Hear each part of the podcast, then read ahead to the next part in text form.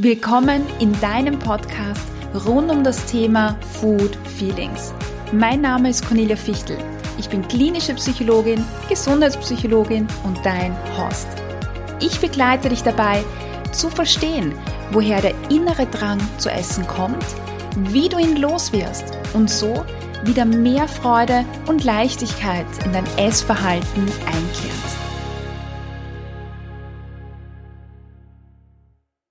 Bei mir im Podcast ist Clara Fuchs. Clara ist Mentaltrainerin, ehemalige Triathletin, Autorin, Unternehmerin, äh, Bloggerin und jetzt ist sie hier bei mir im Podcast. Herzlich willkommen, Clara. Hallo, vielen Dank für die Einladung. Freue mich schon. Du, du betreibst einen, einen Blog auch ähm, auf deiner Webseite. Was sind denn so die Themen, wo du sagst, ähm, das sind so meine großen Leitthemen, mit denen ich mich beschäftige oder, oder hauptsächlich beschäftige? Mhm. Also meine Themen sind, der Oberbegriff ist einfach allgemein gesprochen Gesundheit, ähm, aber wir können uns dann quasi ein bisschen runterfokussieren auf Sport, Bewegung, ähm, mit mentalem Training, viel Achtsamkeit und Selbstliebe. Und da fließt dann auch ein bisschen so Stress und Stressreduktion mhm. mit hinein. Mhm. Ja. Selbstliebe ist ja ein, ein ganz, ganz großer Begriff. Wie, wie definierst du denn Selbstliebe oder was bedeutet das für dich? Für mich bedeutet, also ich glaube, es hat sich über die Jahre immer wieder ein bisschen verändert für mich persönlich. Also ganz am Anfang ist für mich einfach darum gegangen, mich selber nicht zu Sau zu machen und einfach mal zu lernen, nett zu mir selber zu sein. Das war es für mhm. mich früher. Und jetzt würde ich einfach viel sagen, viel gemeinsam mit dem Körper arbeiten, Respekt vom Körper haben und vor allem einfach ein Miteinander mit dem Körper. Nicht das mhm. Gegeneinander, dass ich sage, okay, ähm, jetzt war ich die letzten Tage krank und dann bin ich hart zu mir und sage, bist du blöd, blöder Körper, jetzt bist du krank sondern sage, okay, du bist jetzt krank, blöd gelaufen, kannst jetzt auch nichts dafür, ist halt so. Mhm. Wie kann ich meinen Körper jetzt unterstützen? Miteinander, ja, ruhen, viel mehr kann man nicht machen, viel trinken. Ähm, Wenn es ein Infekt ist, dann geht der automatisch eh in ein paar Tagen weg. Also irgendwas Besonderes brauche ich jetzt auch nicht. Also einfach nur ja, ruhen, also ein Miteinander, was braucht mein Körper gerade. Mhm so ein schönes Bild, das, glaube ich, für viele Hörerinnen ähm, auch ähm, ein sehr bekanntes Thema ist, weil ja viele, die zum Beispiel in der Achtsam Essen Akademie sind oder hier von den Hörerinnen, dieses Miteinander mit dem Körper vielleicht gar nicht so kennen, weil wir ja, ich weiß nicht, ob du das auch kennst, so auf Kriegsfuß mit sich selber zu sein oder so gegen seinen Körper äh, zu arbeiten und zu sagen, das ist mein Körper und das ist so als würde es nicht zu einem gehören, irgendwie, so als wäre das irgendwie eine, keine Ahnung, eine, eine andere Person, mit der man streiten würde. Aber so dieses Bild miteinander ähm, ist, glaube ich, ein ganz, ganz wichtiges.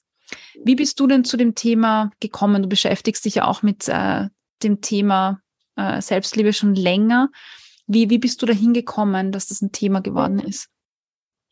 Also mein Background ähm, liegt im Sport. Also positiv wie negativ, würde ich sagen. Also meine Eltern waren immer sehr sportlich und haben sehr viel, haben uns, mein, also mit uns, mein Bruder und mich quasi sportlich sehr gefördert, von Skitraining bis Reiten, Tanzen, also was auch immer mir eingefallen ist, was ich machen möchte, habe ich auch machen dürfen. Und ich bin ein sehr, manchmal sehr impulsiver und, keine Ahnung, neugieriger, spontaner Mensch. Und meiner besten Freundin ist eingefallen, dass sie nach Graz ziehen möchte, von Tirol weg. Und sie möchte Leistungssport machen. Und dann habe ich natürlich gesagt, okay, klingt lustig, ich ziehe mit dir nach Graz und mache mit dir Leistungssport. und ich war natürlich, ich war schon sportlich, aber jetzt an Leistungssport, was bedeutet, du machst zwei bis dreimal am Tag Sport und das mehrmals die Woche ist was anderes, wie sich hobbymäßig ein bisschen zu bewegen oder ein bisschen Vereinssport zu machen. Mhm. Und mir hat es Spaß gemacht, aber es war einfach auch von 0 auf 100, es war einfach viel zu viel. Und ich als ehrgeiziger Mensch habe mir, hab mich, hab mir selber die Frage gestellt, warum bin ich innerhalb von einer Woche nicht schon ein Superstar quasi? Warum dauert das so lang? Ähm, und da war ich halt 16, 17. Das bedeutet, man, ja, ich habe schon ein bisschen Ahnung von Sport gehabt, aber ich habe natürlich nicht viel wissenschaftlichen Background gehabt. Und jetzt weiß ich natürlich, Trainingslehre, bla bla bla, dauert mindestens sechs Wochen, acht Wochen für irgendeinen Fortschritt. Egal, das habe ich halt damals alles nicht gewusst und auch nicht wahrhaben wollen. Und die war natürlich auch sehr streng mit mir. Das bedeutet, es war viel Training, ähm, harte Wettkämpfe. Ich war über ehrgeizig und habe mir immer gedacht, warum bin ich nicht besser? Warum bin ich nicht sofort in den Top 3 quasi, was ich aber halt nicht war, was im Nachhinein betrachtet vollkommen okay ist, wenn man erst mit 16 anfängt mit Triathlon und andere Mädels sind ihr ganzes Leben lang schon geschwommen, dann kann ich natürlich nicht mithalten. Also rational gesehen, alles ja, geht nicht, aber für mich war das halt unmöglich, das rational und objektiv mhm. zu sehen. Mhm. Das bedeutet, ich war natürlich auch sehr streng mit mir und ich war immer eigentlich ein sehr schlankes Mädchen, bis die Pubertät gekommen ist. Also ich bin zuerst halt voll in die Höhe gewachsen und erst so mit 16, 17 ist dann die weibliche Form gekommen. Und wir haben auch extrem viel gegessen im Internat. Also wir haben, wir haben drei Portionen Nudeln zum Mittag gegessen. Und die war immer noch schlank. Also nicht falsch verstehen, ich war eine schlanke, junge Frau. Aber für Triathlon-Verhältnisse unter Anführungszeichen zu viel. Triathlon ist ein Ausdauersport. Da geht es halt darum, je dünner du bist, desto schneller bist du. Und ich habe da auch Trainer gehabt, die gesagt haben, Clara, bitte ein bisschen abnehmen. Und die haben das halt nicht böse gesagt, die, das war einfach auch wieder objektiv gemeint. Wenn du etwas dünner bist, bist du etwas schneller. Ganz 0815 Biomechanik. Aber was denkt sich ein 16-, 17-jähriges Mädel? Oh mein Gott, ich bin fett. Oh mein Gott, ich bin so schier. Oh mein Gott. Mhm. Und so hat halt dann eine negative Spirale angefangen mit so einem verstörten Essverhalten, dass ich halt sehr viel Sport mache und weniger isst. Und irgendwann holt sich das der Körper natürlich zurück. Und das sind dann die Heißhungerattacken, mhm. was anfangs nur Heißhunger war und später dann ein bisschen in so eine Art Binge-Eating reingerutscht bin. Und das ist dann auch eine Zeit gegangen. Also zeitlang so, leider so gegangen. Während da der ich so viel Sport gemacht habe. Ja, bis ich so im Übergang, wo ich langsam wieder aufgehört habe, so mit 18, 19, 20, irgendwann einmal mhm. da. Das glaube ich, weiß ich nicht mehr so genau, wann es angefangen hat. Aber irgendwann um die Zeit mit 20 oder 21 habe ich dann auch wieder aufgehört. Und in dieser Übergangs Übergangszeit quasi war es so. Und da habe ich auch gerade mit meinem Blog vor zwei Jahren angefangen. Das bedeutet, ich habe zwar nicht mehr so die Triathlon-Fixierung gehabt am Körper, aber es ist halt dann die Fotofixierung von meinem Körper daherkommen. Und mittlerweile kann ich das auch objektiv sehen, ja. Also extrem abhängig von Licht, von Winkel, von Pose, wie du dastehst. Schaust du aus wie ein Supermodel oder wie ein Kartoffelsack? Und du bist genau der gleiche Mensch. Mhm. Und das habe ich früher halt auch nicht gewusst. Und wenn ich da halt auch noch nicht wusste, wie soll ich posten, wie schaue ich gut aus, habe ich mir halt einmal gedacht, so, oh mein Gott, wie schaue ich eigentlich aus? Und ich kann nichts. Also das war dann eine ziemliche negative Spirale. Und ich wollte halt mein Problem irgendwie lösen. Also mein, meine Stärke ist zumindest, dass ich ein sehr lösungsorientierter Mensch bin und bin zwar auch hin und wieder gerne mal kurz in einer Opferrolle, aber hole mich da relativ schnell wieder raus. Also so viel jammern habe ich natürlich, habe ich vermutlich vom Sport, also allzu viel Jammern und so gibt es nicht, sondern irgendwann ist auch Schluss mit dem Jammern und irgendwann muss ich mir eine Lösung suchen. Und wir mit 16 oder so haben wir beim Trainingslager mal einen Mentaltrainer da gehabt. Habe ich damals nicht so lustig gefunden mit 16 und dachte, okay, was klingt irgendwie spannend, aber hat auch nicht gleich gerade mein Problem gelöst. Und ich habe erst so angefangen mit Büchern zum Thema Persönlichkeitsentwicklung wenn irgendwer selbst seine Geschichte erzählt hat. Nicht so dieses rationale Mentaltechnik XY, sondern ich habe von selbst in den Büchern Geschichten lesen müssen von anderen Frauen, die was Ähnliches berichten. Vielleicht nicht gerade vom Triathlon, aber zumindest von irgendwas, ja, ich habe eben sehr mir gezweifelt, mir ist nicht gut gegangen, dann habe ich an meinem Mindset gearbeitet und keine Ahnung was. Das hat mir dann eher geholfen, so den Zugang zu finden und dann wieder zurück zum Mentaltraining zu kommen, quasi was gibt es für Techniken, ähm, was ist eigentlich das Mindset, wie kann ich das beeinflussen. Genau, so bin ich dann zurückgekommen. Long story. Und welche Rolle hatten da so diese äh, Selbstunsicherheit oder Selbstzweifel? Also ja, du hattest so diesen Leistungsanspruch an dich auch, besser zu sein oder auch an deinen Körper. Aber du hast gemeint, das war so eine Negativspirale. Da, als Psychologin denke ich mal, okay, da spielt sich vielleicht viel in, in, in Gedanken ab, Bewertungen, so das, was du dir selber auch gesagt hast oder vielleicht Verhaltensweisen, mit denen du dir bewiesen hast, wie schlimm du bist oder so. Kannst du das ähm, definieren so im Nachhinein noch? Genau, also das Binge-Eating ist ja so ein Klassiker, wenn man zuerst was isst und dann nachher gleich ein schlechtes Gewissen hat, dass man gerade so viel gegessen hat und dann natürlich auch noch beleidigt auf sich selber ist. Warum bist du so blöd, dass du das Ganze gegessen hast? Hast du keine Selbstbeherrschung? Das bedeutet, wir müssen morgen wieder mehr Sport machen, damit man natürlich jetzt auch nicht zunimmt oder so.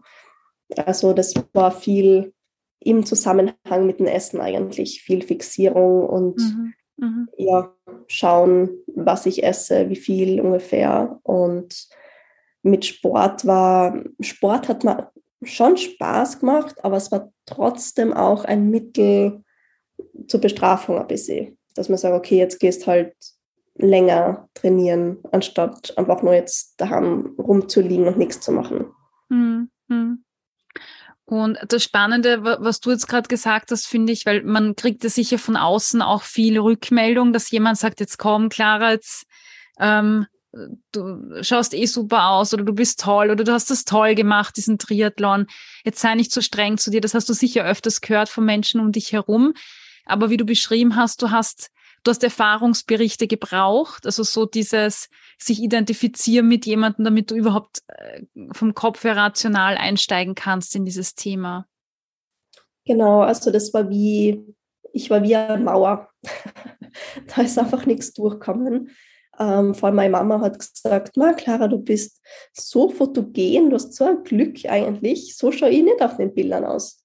Und ich habe mir nur gedacht, so, die redet so ein Blödsinn gut, ich bin jetzt vielleicht nicht die schierste auf der Welt, aber fotogen, na, da gibt es tausend andere Instagram-Mädels, die besser ausschauen wie ich. Mhm. Und jetzt sind, keine Ahnung, sechs, sieben, acht Jahre später, denke ich mir, okay, ich weiß, wie privilegiert ich bin, weil ich schaue halbwegs gut aus, wie die Gesellschaft will, dass man ausschauen soll als Frau. Und das kommt auf Social Media gut an. Ich habe einfach Glück. Aber vor eben einigen Jahren habe ich mir nur gedacht, oh mein Gott, mhm. unreflektiert und ich bin eine Mauer und mhm. jeder Input wird vor allem von Eltern mhm. wird da abgeprallt wie nichts. Mhm. Mhm. Also dein Tipp wäre jetzt äh, auch äh, quasi sich mit anderen auszutauschen, andere Erfahrungen auch zu hören. Ähm, quasi. Ja. Aber was war so dieser Klick bei dir? Also wie, wie hat dann die Mauer zum Bröckeln begonnen? Kannst du das noch sagen? Mm, einfach die Faszination, dass man Gedanken beeinflussen kann. Also ich mhm. habe da damals halt so 0815 Persönlichkeitsentwicklung gelesen vom Tony Robbins und der sagt halt so simple Sachen, wie du mit dir redest, beeinflusst halt dein Leben.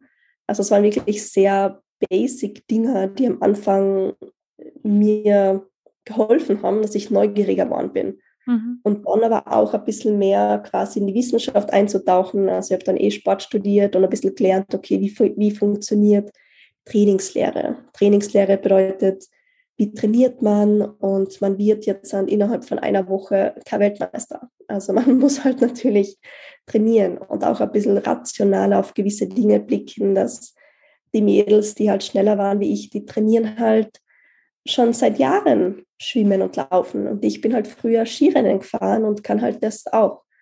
Also ich kann halt andere Sachen, nur vielleicht halt gerade nicht das.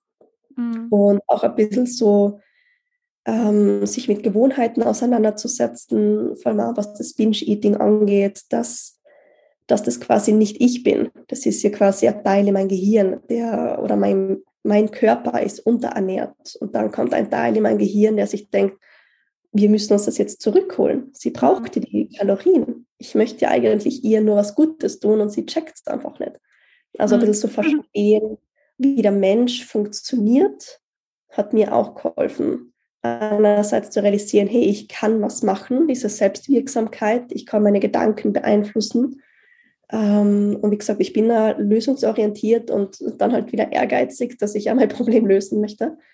Ähm, und was habe ich gerade gesagt, sich mit dem Körper auseinanderzusetzen, hat mir auch geholfen, aber eben nicht auf einer optischen Art und Weise, sondern wie funktioniert er. Und ich habe mich damals auch entfernt von solchen Instagram-Accounts, Food-Accounts und so, weil ich habe ursprünglich mit Rezepten und so angefangen und die haben mich einfach komplett distanziert. Ich habe einfach keine Rezepte mehr gemacht. Ähm, ich wollte einfach den Fokus weg vom Essen bringen und sagen, nichts damit zu tun haben, quasi. Mhm. mhm. Ähm, genau. Aber ausgetauscht habe ich mich damals nicht viel mit anderen, weil ich mir halt so geschämt habe für das mhm. Ganze. Ja. Also ist nicht gerade ein Highlight-Moment, wenn du dir die ganze mhm. Schokolade reinstopfst. und das hätte ich mir nie traut, das irgendwem zu sagen damals. Mhm. Aber ich habe da irgendwie, ich glaube, YouTube-Videos gefunden von YouTuberinnen, die halt ähm, Bücher genannt haben, die ihnen geholfen haben. Und ich habe halt dann diese Bücher gelesen und einfach angefangen, so meinen Weg quasi daraus zu suchen mit mhm. irgendwelchen, mit was auch immer, was ich gefunden habe. Mhm. Spannend. Du, wenn wir kurz zurückgehen zu dieser Situation, weil das, äh, weil du das gerade so schön ge äh, gesagt hast. Also früher hattest du halt so einen, so einen, so einen Binge-Anfall oder Essanfall und dann war so, ach, du bist so blöd, warum hast du das wieder? Das ist nicht notwendig. Welchen neuen Gedanken, wie, was hast du stattdessen dann versucht zu denken? Ich habe mir dann angefangen zu denken, dass mein Körper müde ist und eine Pause braucht. Weil bei mir hat es dann angefangen, zuerst war es ja beim Sport quasi, dass ich so viel Sport gemacht habe und dann halt ähm, der Hunger, äh, der Körper sich das natürlich hat, geholt hat, die verlorenen Kalorien. Mhm. Und dann war es auch, dass ich mir zwar keine Triathlon mehr gemacht habe oder nicht mehr so viel trainiert habe, aber durch meinen Blog und Instagram habe ich sehr viel reisen dürfen und das war zum Teil auch natürlich anstrengend, wenn du jetzt ein paar Tage unterwegs bist, auch irgendwann froh, wenn du daheim bist. Und anstatt dass sie dann nach dieser Reise und man ist müde, sich einfach mal hinlegt, habe ich ganz oft nach den Reisen noch eine Binge-Attacke gehabt. Und da habe ich dann realisieren müssen, hey, eigentlich, es ist eine Gewohnheit und wie kannst du aus dieser Gewohnheit raus? Nach was hast du ein Verlangen? Und ich mhm. habe oft ein Verlangen gehabt nach Entspannung, nach diesem Runterkommen, weil man ist halt auf 180 die ganze Zeit, wenn man halt unterwegs ist. Mhm. Und mein Bedürfnis war, runterzukommen. Und wie bin ich runtergekommen? Durch Essen. Das bedeutet, ich habe was anderes gebraucht, um runterzukommen. Und das Simpleste ist halt einfach ein Naps, ein Napsi, schlafen gehen oder was auch immer. Und mhm. das hat mir viel geholfen, mir damit zu beschäftigen, okay, was ist in meinem Körper, Gewohnheiten, ähm, wie funktionieren Gewohnheiten, nach was habe ich gerade irgendwie ein Verlangen, und dort so quasi rauszukommen mit dem Gedanken, zu realisieren, was brauche ich jetzt eigentlich wirklich? Brauche ich jetzt fünf Tafeln Schokolade oder brauche ich jetzt Ruhe und Entspannung? Mhm. Und wenn, wenn, wenn Essen aber viel schneller geht und effizient ist und Schlafen, ja gut, dann muss ich mir jetzt Zeit nehmen, vielleicht habe ich die Zeit auch gar nicht. Wie, wie bist du da? Äh, weil ich kenne das auch ähm, und ich glaube, das kennen ganz viele, dass, dass man jetzt merkt, okay, ähm, ich weiß, ich brauche vielleicht was anderes. Da ist man schon weit, wenn man das denkt. Aber wie, mhm. wie hast du es geschafft, von dem einen zum anderen zu kommen? Weil ähm, da, da muss man schon was aufgeben, weil Essen ist ja auch toll, es schmeckt lecker, es ist ja ein tolles Erlebnis. Und jetzt vielleicht eine Entspannungsübung machen stattdessen klingt unsexy und langweilig. Äh, für viele jetzt. Ähm, mhm. wie, wie, wie hast du es geschafft, diese neue Gewohnheit zu etablieren und, und was konkret hast du gemacht? Mm, also es hat eh dauert. Also das ist natürlich jetzt nicht so, dass ich das mir einmal gedacht habe, jetzt gehe ich schlafen und dann bin ich ja, immer schlafen ja. gegangen. Ja. Ähm, also das müssen wir dann natürlich noch betonen an alle lieben Zuhörer, mhm. dass das nicht von einmal auf dem anderen mhm. ähm, genau, funktioniert ja. hat, sondern mehr so ein Step-by-Step-System zu realisieren, okay, einfach mal diesen, den Körper wahrzunehmen, zu realisieren, oh Gott, ich habe jetzt dieses Bedürfnis, ich spüre gerade in meinem Körper, dass ich gerade eben essen wollen würde, Binge-Eating haben, also Binge-Attacke quasi machen wollen würde. Ähm, aber gleichzeitig sich auch bewusst zu sein, dass ich mich nachher einfach schlecht fühlen werde. Weil die Binge-Attacke, das ist ja nur in dem Moment fühlt man sich gut. Das ist mhm. ja nur mhm. fünf, zehn Minuten absolutes High und dann fühlt man sich aber absolut grauenvoll nachher. Aber wenn ich jetzt dann schlafen gehe oder spazieren gehe oder eine Freundin anrufe, was auch immer, also ich einfach versucht zu überlegen, was kann ich alles stattdessen tun, was mir auch irgendwie entspannt. Also wirklich aufschreiben, was gibt es für Möglichkeiten, was gibt es für Sachen, was gibt es für Tätigkeiten, die ich machen kann. Ähm, aber gleichzeitig auch nicht so versuchen, mit reiner Willenskraft es aufzugeben, weil das geht dann auch nicht, wenn ich mir jetzt nur quasi mit reiner Willenskraft bremse, sondern schon auch das Wahrnehmen, was geht in mir vor und das bewusst ersetzen. Also nicht quasi verweigern, sondern bewusst ersetzen. Also ich sage, ich mache aktiv was anderes, was mich entspannt oder was mir hilft, wenn ich merke, dieses Verlangen kommt auf. Mhm. Ja. Und das dauert natürlich. Also das funktioniert nicht jedes Mal. Aber was mir auch geholfen hat zu realisieren, eben das ist jetzt ein Teil in meinem Hirn, der für meinen Überlebensinstinkt verantwortlich ist, das bin gerade nicht ich. Und dieses Reptiliengehirn quasi möchte spricht mit mir und möchte jetzt eine Binge-Eating-Attacke haben und das bin nicht ich. Und dann bin ich halt manchmal so, ich fange halt dann an mit meinem Gehirn zu reden und sage, okay, ich merke, du möchtest jetzt halt quasi drei Tafeln Schokolade essen. Mhm. Okay. Mhm. Und sobald man, was in meiner Erfahrung zumindest funktioniert hat, sobald man es merkt, so bewusst und auch nicht mehr so dieses verbotene, heimliche, schamvolle dran ist, löst sich schon auf, dass der Körper weniger Verlangen damit, danach hat. Allein zu realisieren, okay, liebes Hirn, du schreist gerade nach Überleben, du schreist gerade nach Kalorien, weil ich dir tagelang nichts gegeben habe zum Essen. Gut, gehen wir mal zum Kühlschrank und schauen wir mal, was es gibt. Also einfach so einmal so ein bisschen so ein Friendship aufbauen mit ja. seinem eigenen Feind. Klingt ein bisschen crazy, aber das hat auch funktioniert. Weil wenn ich eben nicht mal dieses arge Verbot, dieses arge so, boah, das ist eigentlich so, das darf niemand mitbekommen, das ist ja fast schon wieder ein bisschen aufregend, eben wie du selber gesagt hast. Wenn ich das auch rauskriege, dann wird das Verlangen auch kleiner. Mhm. Mhm. Ja. Und natürlich auch lernen, genug zu essen. Also wenn ich natürlich den ganzen Tag zu wenig isst, dann kommt eben kann ich noch so doll sein und Mindset-Hacks aufbringen, aber das Gehirn, unser Überlebensinstinkt überle gewinnt früher oder später sowieso. Mhm. Du und hast du, hast du während dieser Zeit ähm, auch Angst gehabt, äh, zuzunehmen? Wenn du sagst, ja. ich, ich, esse jetzt etwas, ja. Wie bist du mit dieser Angst umgegangen? Sport gemacht. also nicht so klug. Ja. Na, also die Angst war schon da. Ähm, mhm. mein einziges Glück unter Anführungszeichen war nur, dass ich eben Sport gemacht habe und im Außen hat man es nicht so extrem gesehen. Also wenn ich so zwischen fünf und zehn Kilo auf und ab, zehn Kilo mehr, okay, ist schon, sieht man vielleicht, aber jetzt nicht so extrem. Also ich habe halt eben immer so viel Sport gemacht, dass es halbwegs in Balance war. Und mhm. somit haben halt von außen, das glaube ich, auch nicht viele Leute mitgekriegt oder irgendwie was gesagt. Ähm, ja, was natürlich auch nicht immer mhm. super ist. Ja, ich wollte gerade sagen, für dich quasi ist es vielleicht so, so wie es ja für viele auch äh, Sportfluencer oder, oder so, die es ja gibt, ein, ein Glück ist, weil man es nicht von außen sieht, was da oft einfach für ein gestörtes Essverhalten oder ungesundes Essverhalten dahinter steckt. Auf der genau. anderen Seite ist es ja auch noch mehr Druck, oder? Weil du das Gefühl hast, boah, wenn das irgendwer erfährt, das ist voll peinlich, das, da wäre jeder so erstaunt, das muss man, äh, kann man nicht so sagen. Ja. Es ist ja auch nicht ja. so easy. Ja.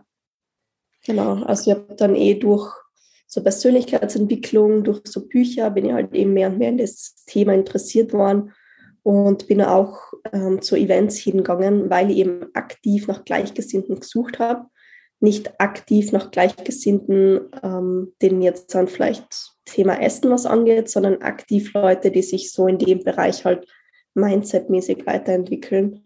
Mhm. Und habe da dann auch einen Freund kennengelernt. Ähm, wir haben uns früher oder später dann irgendwann eher ein bisschen über das Thema unterhalten, weil es ihm ähnlich gegangen ist. Ähm, aber so bin ich dann erst ein bisschen zu Gleichgesinnten gekommen, indem ich wirklich aktiv danach gesucht habe und geschaut mhm. habe. Mhm. Ich habe einen Blogartikel von dir entdeckt. Ich glaube, es war ein Blogartikel, ähm, wo du über Selbstsabotage sprichst. Und das ist ein, ein Begriff, den ich ganz, ganz häufig höre von äh, meinen Mitgliederinnen aus der Akademie, aber auch in meiner Praxis. Äh, vielleicht können wir zum Abschluss noch über diesen äh, Begriff sprechen oder das, was du darunter verstehst. Ähm, viele ähm, haben so dieses, dieses Gefühl, eigentlich eigentlich wüsste ich ja, wie es geht. Also das ist jetzt das, was ich so im Kopf habe. Eigentlich wüsste ich ja, wie es geht, aber ich sabotiere mich selber die ganze Zeit dabei, glücklich zu sein oder mm, einen anderen Weg zu gehen und geben sich dann damit auch so ein bisschen selber die Schuld, dass irgendwas nicht funktioniert. Genau, also damit habe ich mich dann auch beschäftigt, quasi, wie komme ich wieder raus und habe das Gefühl gehabt, ich habe lange gebraucht, wirklich eine schöne Beziehung zum Sport und zu mir selbst wieder zu entwickeln. Und da ist die Frage, warum oder warum habe ich mich selber sabotiert? Und ich glaube, das hängt halt damit zusammen, wenn halt die eigenen inneren Werte und Ziel, äh, die eigenen Werte und die eigene Identität nicht unbedingt zum Ziel zusammenzu passt oder wenn man mhm. irgendwas anderes damit verbindet. Mhm. Also zum Beispiel, wenn ich mir gedacht habe, so, ja, ich möchte wieder gesünder sein, möchte mich gesund ernähren, vielleicht ein bisschen abnehmen, weil ich eben doch ein bisschen zugenommen habe durchs Binge-Eating. Ähm, und sobald ich dann immer wieder angefangen habe mit diesem Prozess, ist es irgendwie schief gegangen. Und dann habe ich mal ähm, von irgendeinem anderen Mentaltrainer die Übung gehört, dass man quasi reflektiert, okay, was ist dein Ziel? Ziel ist Abnehmen. Was verbindest du mit dem Abnehmen? An was denkst du da? Dann denke ich, okay, weniger essen. Okay, was verbindest du jetzt mit dem Thema weniger essen? Und dann komme ich drauf, mh, hm, das bedeutet für mich eigentlich Binge-Eating und Heißhunger. Und erst wenn ich das so genau hinterfrage, was bedeutet dieses Ziel eigentlich? Was ist eigentlich wirklich in meinem Inneren, was, sie, was daran wirklich drin ist, wenn ich unbewusst quasi daran denke. Das bedeutet, wenn ich jedes Mal gedacht habe, okay, ich möchte abnehmen, denkt vielleicht mein Unterbewusstsein eher daran, oh oh, Heißhungerattacke. Eigentlich wollen wir gar nicht abnehmen, weil es ist ja eigentlich gar nichts Schönes. Das bedeutet, ich muss da irgendwie mein eigenes neues Bild dazu erschaffen, ähm, was das wirklich für mich bedeuten kann. Was kann für mich Sport und Gesundheit wirklich, wirklich bedeuten? Das kann bedeuten, dass ich eigentlich kreativer wäre. Jedes Mal, wenn ich spazieren gehe oder laufen gehe, dann fühle ich mich nachher viel kreativer und motivierter, irgendwas zu machen. Ich bin auch wieder konzentrierter nach stundenlangem Lernen und ich gehe raus, geht es mir nachher auch wieder besser. Ähm, ein positives Gefühl, ich kann meinen Körper wahrnehmen. Also quasi wirklich mal reflektieren, was, womit verbinde ich eigentlich mein Ziel quasi. Ich denke mal, ich will dahin und jedes Mal sabotiere ich mich. Aber warum? Und da kann ich wirklich so Step by Step immer hinterfragen, in kleinen ja. Schritten, ähm, was verbinde ich eigentlich mit diesem Ziel? Mhm. Und wirklich so in kleinen Schritten quasi Ziel ist abnehmen. Okay, was heißt abnehmen? Abnehmen heißt weniger essen. Was heißt weniger essen? Weniger essen heißt, oh Gott, vielleicht Heißhunger. Heißhunger heißt vielleicht Binge-Eating. Binge-Eating, ja. mich schlecht fühlen. Oh mein Gott. Also aus Abnehmen wurde plötzlich mich scheiße fühlen. Und ist natürlich klar, dass sie das dann irgendwie nicht erreichen kann oder erreichen möchte. Hm. Ja, ja. Ich glaube, da geht es vielen, also ich finde, das ist ein ganz anschauliches Beispiel, weil, weil bei vielen Zielen, die wir uns setzen oder vornehmen oder Verhaltensweisen, die wir uns aneignen möchten, eigentlich sind oft diese Muss-Ziele dahinter. Ich muss dieses und jenes und damit verbunden sind aber eigentlich, ähm, keine Ahnung, beim Sport, so dieses, ich muss mich zwingen, ich muss den Schweinehund besiegen, äh, ich muss dreimal die Woche, das ist alles so muss, muss, muss und so starr. Und dann fehlt so dieses, diese Freude, diese Leichtigkeit, gell? Und das ist auch das, was du jetzt irgendwie so beschrieben hast, äh, was auch dann Hand in Hand geht mit einem Ziel, mit dem ich mich wirklich identifizieren kann und was wirklich gut auch zu mir passt. Ja. Genau. Und da ja. muss ich halt auch ziemlich ehrlich zu mich selber sein und das erfordert natürlich ja viel Selbstreflexion und das ist natürlich auch keine Schande, wenn man das jetzt vielleicht selbst nicht so ähm, hinkriegt, weil selbst schaut man auch nicht immer dahin, wo es weh tut. Mhm. Also ich habe da halt auch viel mit Coaches gearbeitet, ähm, habe so Techniken erlernt, ähm, hätte mir vermutlich sicher nicht geschadet, auch mit vielleicht einem Psychologen oder Psychiater zu reden, aber hätte mich damals nicht traut und das ist vermutlich auch fast zehn Jahre her, da war die Stigmatisierung auch größer Mhm. Ähm, das bedeutet, das war so mein Weg. Und wie gesagt, manchmal, wenn man selbst so starr auf etwas draufschaut, dann sieht mhm. man es oft nicht. Deswegen hilft es manchmal von mhm. außen. Mhm. Ähm, eine gute Freundin, die wirklich ehrlich auch sein kann, ein Coach, ein Psychologe, wer auch immer, was wirklich auch da hinschaut und da drückt, wo es eben wehtut. Mhm. mhm. Und Clara, du hast jetzt gerade das Beispiel genannt mit Abnehmen. Das gefällt mir sehr gut, äh, weil das sehr häufig vorkommt.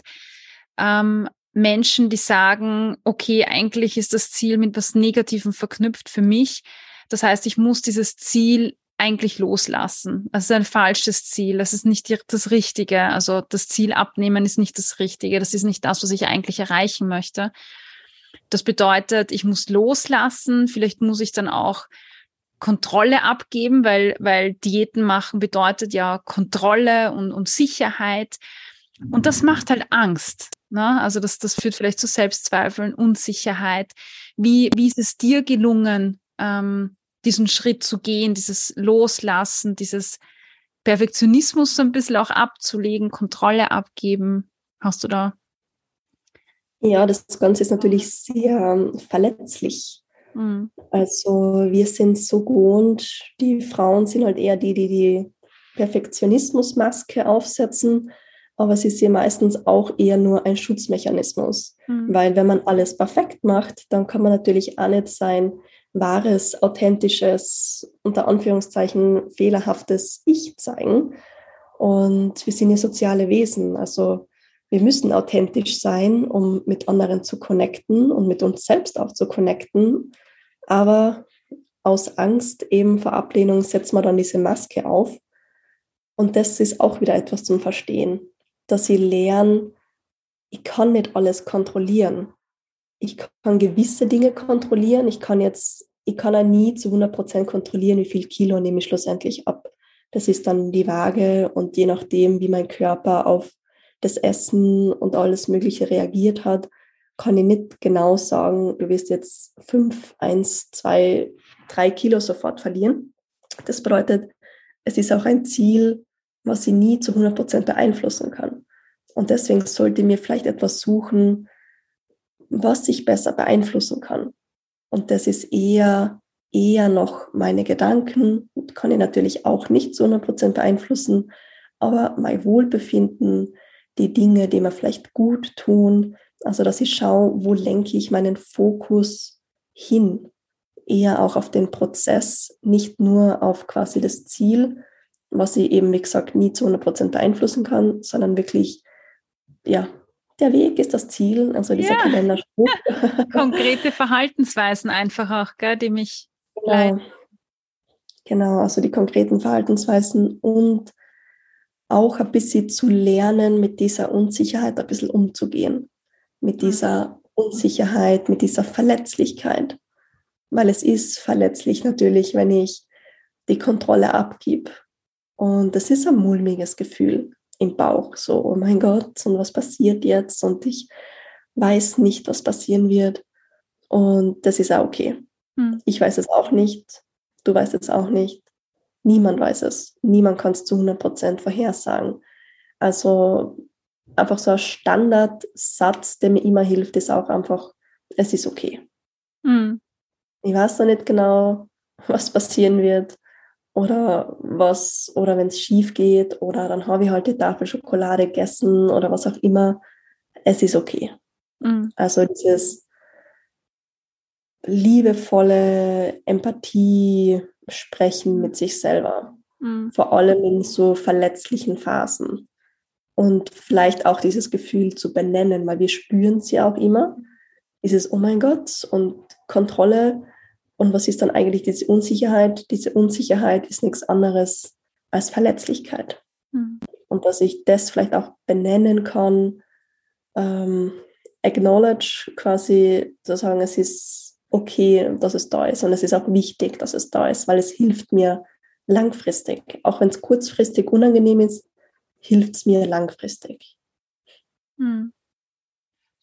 Das, was, was jetzt, ähm, was ich finde ich ganz schön fand, war, dass du gesagt hast, ähm, ich lege quasi Verhaltensweisen, die mir nicht gut tun oder Dinge, die mir nicht gut tun, lege ich ab ähm, und sag, ich, ich lasse das los und sag, es ist okay zu den Konsequenzen, die daraus resultieren. Ne? Also ob jetzt, keine Ahnung, was dann passiert, aber ja, ich weiß nicht warum, aber ich musste das jetzt nochmal so sagen, weil ich fand, das ist so ein, ein, ein, ein, war jetzt für mich ein ganz wichtiger Punkt, einfach zu sagen, ich lege nichts Ungutes ab, sondern ich lege etwas ab, was mir einfach nicht gut tut, wo ich, wenn ich ehrlich zu mir bin, merke, das tut mir nicht gut. Und dann folgen Konsequenzen, die können neutral sein, kann nichts passieren, kann völlig positiv sein, kann auch sein, dass ich erstmal Einbußen habe vielleicht. Also wenn ich mich abgrenze und öfter Nein sage, dann werden vielleicht manche angefressen sein. Aber egal was passiert, es ist okay, weil ich weiß, es tut mir langfristig einfach tut. Äh, gut. Ja. Voll genau. Gut. Ja. Und es ist ja einfacher, auch wenn es uns nicht gut tut, ist es ja einfacher, sich an das Vertraute festzuklammern, anstatt es loszulassen. Mm. Ich glaube, mm. deswegen ist es halt auch sehr schwierig, weil ja, es tut uns nicht gut, aber wie es ist uns zumindest vertraut. Mm. Es ist einfacher, gibt uns unter Anführungszeichen Sicherheit, sich da festzuklammern. Und das mm. Loslassen ist unsicher, man hat keine Kontrolle mehr. Aber genau das tut uns halt auch gut. Hm. Und also wir haben jetzt viel darüber gesprochen, eigentlich was so dieser, dieses leistungsorientierte, perfektionistische, dass sich das weitergebracht hat, aber es hatte auch seine Konsequenzen, wo du dann einfach für dich langfristig gemerkt hast, das tut mir nicht gut. Ähm, und so die Wurzel, wenn ich mich jetzt richtig erinnere, war, dass du gesagt hast, es war ja viel Selbstunsicherheit da. Also früher für mich. Also eine, ich war vielleicht eine, eine Person, die, die nicht zufrieden war mit sich selber, die unsicher war, die, ja, und was hat das jetzt, das, was du dann alles gemacht hast, wie, wie bringen wir das jetzt wieder zurück zu Selbstsicherheit oder ähm, Selbstbewusstsein? Also, mhm. Welche Auswirkungen hatte das für dich? Was hat sich verändert? Mhm. Ähm, was sich für mich verändert hat, ist ein bisschen zu der Purpose, dass man quasi auch was gefunden hat, weil es mich selbst so fasziniert hat, dass man da irgendwie rauskommen kann, dass mhm. man ähm, lernen kann, mit seinen Gedanken daran zu arbeiten, dass man ähm, in der Fitnessindustrie, da gibt es noch nichts zum Thema Mindset und wenn es Mindset gibt, dann ist es immer nur dieses Hardcore Motivational Mindset aber nicht quasi auch ein empathievolles und ein anderes Mindset, dass man auch mehr mit Spaß an die Sache rangehen kann. Ähm, also das hat mir eigentlich viel Purpose gegeben und auch viele Gedanken eben am Blog, auf Instagram und so niederzuschreiben, war für mich sehr heilend. Also die Gedanken rauszukommen, für mich Lösungen zu suchen. Also ich habe da wirklich einen kompletten Purpose gehabt, dass ich sage, ich suche aktiv nach Lösungen mhm. und versuche das aktiv umzusetzen. Ja. Und dann habe ich halt auch zufällig noch Blogleser, die das auch cool finden und interessant finden. Und daraus kann dann noch was anderes entstehen, wie eben Buch und Online-Kurs. Ähm, also sehr viel Positives hat sich daraus dann auch entwickelt. Mhm. Und ich glaube, das ist auch wichtig, eben, dass der Fokus für mich eben dann weggegangen ist. Und niemand muss jetzt ein Business aus seinen Zweifeln machen, das meine ich gar nicht. Aber nur, dass man den Fokus irgendwie wegbekommt, irgendwo auch dorthin, wo man, was man besser kann. Im mhm. Job, hobbymäßig. Ähm, was gibt es da, wo du das Gefühl hast, da findest du Erfüllung, das bereitet dir Freude ähm, weil wenn ich natürlich mehr mache von dem, was mir Spaß macht, kriege ich mehr Erfahrung. Dadurch werde ich natürlich auch besser darin, dass ich wirklich dann auch selbstbewusster wäre, indem ich die Sachen auch mache. Und was natürlich auch wichtig ist, ich bin nicht immer selbstbewusst. Natürlich zweifelt man mal an sich und dass man mit dieser Verletzlichkeit zurechtkommt mhm. und schon auch aktiv aus der Komfortzone rausgeht. Also nicht nur zu Hause bleiben und jammern und sich nicht trauen, sondern schon, wenn es ein cooles Jobangebot gibt und du hast Angst davor, mach's trotzdem. Also immer dieses schon sich ein bisschen herausfordern, ohne komplett zu überfordern, ist auch meiner Meinung nach sehr hilfreich für das eigene Selbstbewusstsein und hat mich auch selbstbewusst gemacht. Egal, ob ich jetzt später dann an halb Ironman gemacht hat, haben wir gedacht, boah, cool, das hast du geschafft. Ähm, oder ins Medizinstudium schaffen. Also alle kleinen Schritte oder großen Schritte, finde ich, helfen dann auch wieder das Selbstbewusstsein wirklich aufzubauen und den Fokus auf was anderes zu richten. Hm. Ja, voll super. Ich finde es total spannend, nämlich das ist so ein, ich meine, man muss sagen, es ist wirklich ein, ein ein außergewöhnliches Beispiel. Das äh, erlebt jetzt vielleicht nicht jeder so, wie du das jetzt erlebst hast, aber dein, dein Erlebnis war von einem, ah, ich will erste, zweite, dritte beim Triathlon sein und ich will das schaffen und warum bin ich noch nicht erste? Also ein, ein Ehrgeiz, der ja gut war, aber der dich, äh, der dir nicht gut getan hat. Hast du aufgegeben dein Ziel und bist jetzt erfolgreiche Unternehmerin, die viele, viele andere tolle Dinge erreicht hat? Ja, ein ganz anderer Bereich, was komplett anderes. Ähm, so muss es nicht immer laufen, ähm, das muss man dazu sagen, aber es kann so laufen und ich finde, das ist total motivierend. Ähm, ja, aber das meine ich ja mit dem, diesen engstirnigen Blick quasi, wenn man glaubt, das ist mein Ziel und ich muss jetzt Triathletin werden. Nicht jedes Ziel zahlt sich schlussendlich aus, nachzuverfolgen. Ja. Ja. Also es auch andere Dinge in unserem ja. Leben. Ähm, natürlich, wenn man die Möglichkeiten dazu hat, aber es gibt auch mit großer Wahrscheinlichkeit, auch wenn man glaubt, es gibt nur dieses eine Ziel, was ich gerade habe, mit großer Wahrscheinlichkeit gibt es auch noch andere Sachen.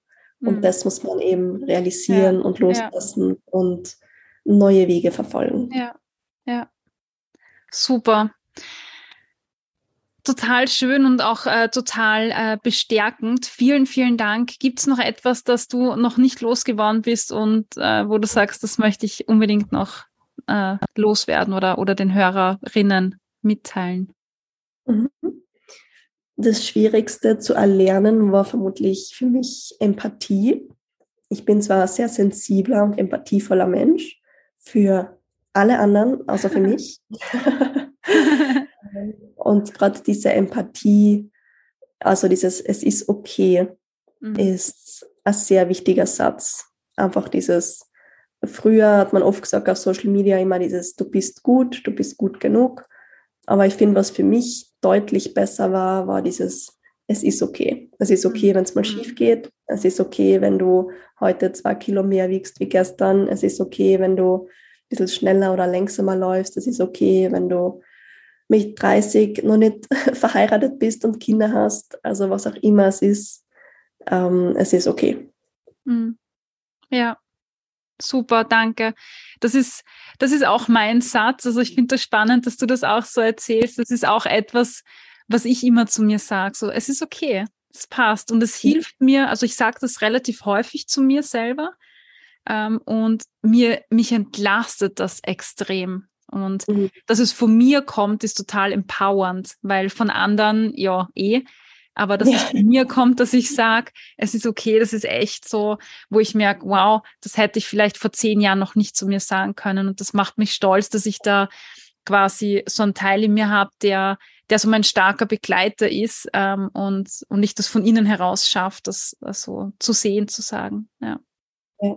Und das ist eh konstante Arbeit. Also ja, bei mir ja. ist auch immer, ich weiß, dass ich ein perfektionistisch, perfektionistischer Mensch bin.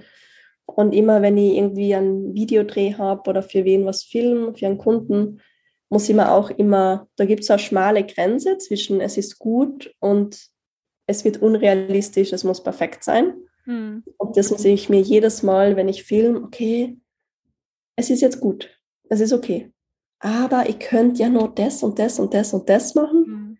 Nein, chill, es ist ja. okay. Also auch, es ist schon immer wieder aktive Arbeit ja. mit sich selber. Es ist jetzt nicht ja. so einmal, ich bin geheilt und habe nie mehr in meinem Leben ein Problem, sondern es ist einfach aktiv immer, mhm. ja, Best Friend deinem eigenen Brain quasi. Ja, äh, das ist gut. Ja, Danke, dass du das noch gesagt hast, weil das, äh, das merke ich natürlich auch bei mir, dass es, es gibt Bereiche, da gelingt mir das super gut. Ja, da habe ich, mhm. da habe ich den Schalter umgelegt. Und dann gibt es Bereiche, da ist es innerlich eine Diskussion, wie du beschrieben hast, ein, ein Prozess, wo es, wo es härter funktioniert. Und, und auch das ist okay, nämlich zu sagen, äh, darum geht's ja, dass manches besser geht, manchmal geht schwieriger, manchmal leichter und da gehört so viel dazu. Und ähm, ja, es ist so mein Ding, so den Druck rauszunehmen und zu sagen, hey, ja, es, es ist okay. genau. Voll. Ähm, Clara, vielen, vielen Dank. Äh, ich verlinke gerne all die Dinge, die du gesagt hast und äh, genannt hast, äh, im, in den Shownotes unten. Und ja, ich möchte dir noch alles, alles Gute wünschen. Äh, vor allem für das Medizinstudium auch. Und ich bin gespannt, wie du das Medizinstudium dann verbindest mit deinen jetzigen Tätigkeiten wenn es die Verbindung geben wird. Bin sehr gespannt. Ja. Ähm, ja, und vielen, vielen Dank nochmal, dass du da warst. Danke auch, hat Spaß gemacht. Ich hoffe, du konntest dir heute wieder einige Inputs mitnehmen, mit denen du an deinen Food Feelings arbeiten kannst. Gib mir Feedback auf Apple Podcasts oder Spotify und verrate mir, was dir besonders geholfen hat. Außerdem kannst du dich mit mir auf Instagram vernetzen unter Cornelia-Fichtel. Alle Links findest du in den Show Notes.